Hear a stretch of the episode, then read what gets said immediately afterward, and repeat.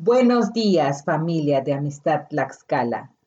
Acompáñenme a meditar en el libro de Job, capítulo 23, versículos del 1 al 17, el cual se titula Seré purificado como el oro. Y la palabra de Dios dice así.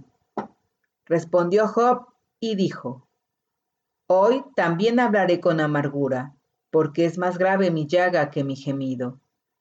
¿Quién me diera el saber dónde hallar a Dios?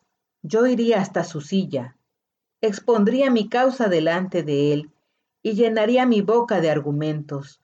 Yo sabría lo que él me respondiese y entendería lo que me dijera. ¿Contendería conmigo con grandeza de fuerza? No, antes él me atendería. Allí el justo razonaría con él y yo escaparía para siempre de mi juez. En esta porción de la palabra, Job deja de dirigirse a Elifaz, por quien ha sido ofendido en varias ocasiones, y clama nuevamente a Dios.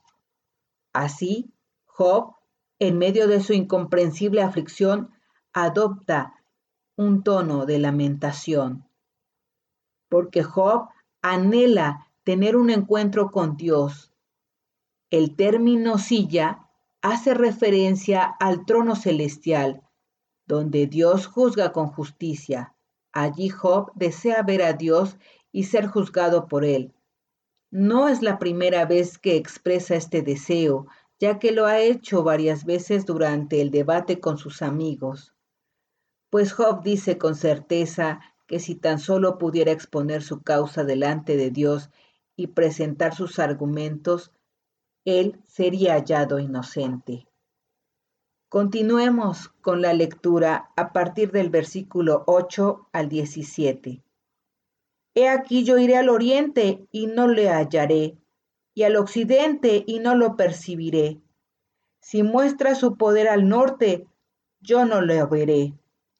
Al sur se esconderá y no lo veré. Mas él conoce mi camino, me probará y saldré como oro.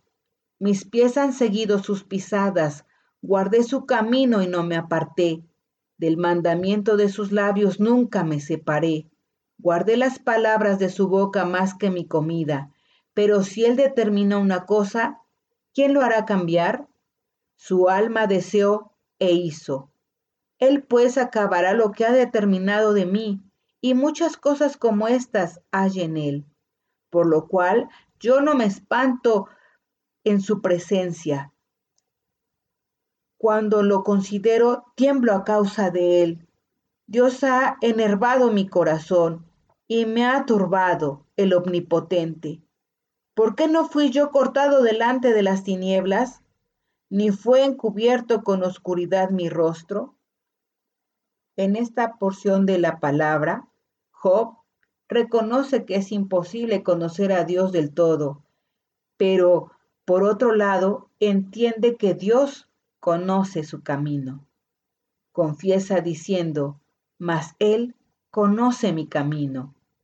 Y lo que sigue del versículo, si me prueba, saldré como el oro. La aflicción podemos ver que ha significado para Job un proceso de purificación en el que tiene la convicción de que saldrá victorioso. Esta convicción proviene de su testimonio. No se ha apartado del camino de Dios ni se ha separado del mandamiento de sus labios. Aún en la aflicción, Job cree en la fe. En lugar de tratar de demostrar su inocencia delante de sus amigos, clama a Dios y espera su tiempo tal como lo dice 2 de Samuel 22:3. Dios mío, fortaleza mía, en él confiaré, mi escudo y el fuerte de mi salvación, mi alto refugio, Salvador mío, de violencia me libraste. Podemos ver cómo Dios es el que nos puede librar y a quien nosotros podemos llevar nuestra causa, y Él nos hará justicia. Así que del ensayo para meditar, tomemos esta porción para reflexionar. Dios mío, derrama un eterno manantial de bendiciones sobre aquellos que confían en Él, dejando de lado sus deseos. El destino de nuestra vida es Dios.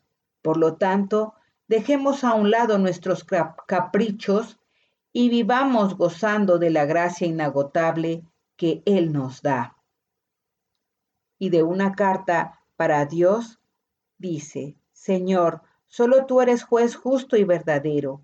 ¿A quién clamaré y presentaré mi causa sino a ti? Nada es más importante para mí que tu palabra.